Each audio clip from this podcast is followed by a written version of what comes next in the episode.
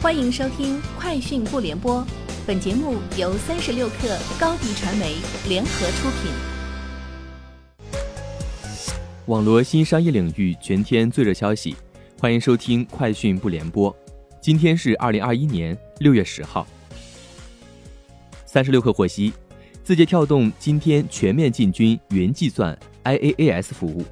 对此，火山引擎相关负责人回复称：“感谢关注。”火山引擎目前还没有推出公有云产品，对市场相关猜测不做评论。六月七号，极度科技有限公司成立，注册资本二十亿人民币，法定代表人为夏一平。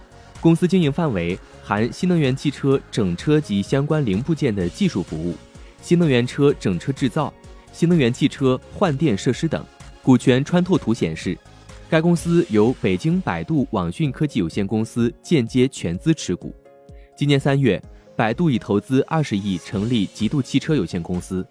极度科技、极度汽车两家公司注册地址分别位于北京、上海。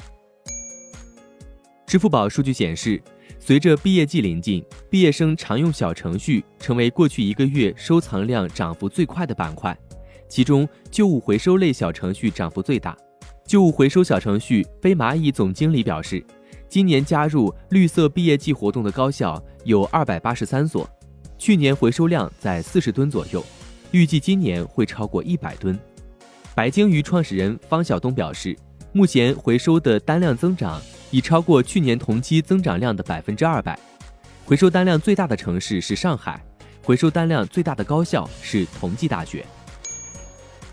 六月九号。上海盒马互联网络有限公司成立，法定代表人为姆盛阳，注册资本十万人民币，经营范围含食品经营、计算机系统服务、第一类医疗器械销售、普通货物仓储服务等。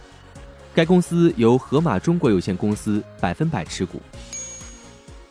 近日，韩国电子电信研究院表示，韩国国产自动驾驶汽车 Auto V-E 将于下周开始首次运行。并计划让 Auto V-E 每天在规定范围内游览十次，其速度将被限制在二十五公里每小时以下。Auto V-E 的自动驾驶级别是四级，内部无驾驶员座椅，乘客可在没有人工协助的情况下，通过人工智能系统和自主研发的语音识别系统驱动车辆。亚马逊设立远程医疗服务亚马逊 Care，公司高管透露。已经有多家公司有兴趣与亚马逊 Care 合作。除了推出亚马逊 Care，去年秋天亚马逊还推出亚马逊药房，通过网络提供处方药。同样在去年，亚马逊还与职工医疗健康提供商 Crossover Health 合作开设社区健康诊所，为部分城市的仓库员工及其家人提供服务。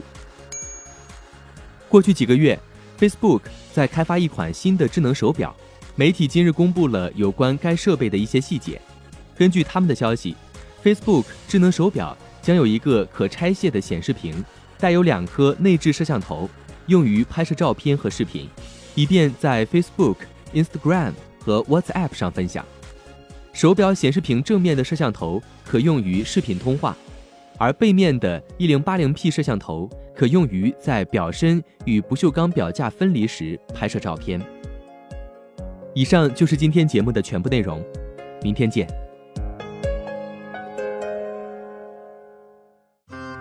高迪传媒寻求食品电商货源合作，合作请关注微信公众号高迪传媒。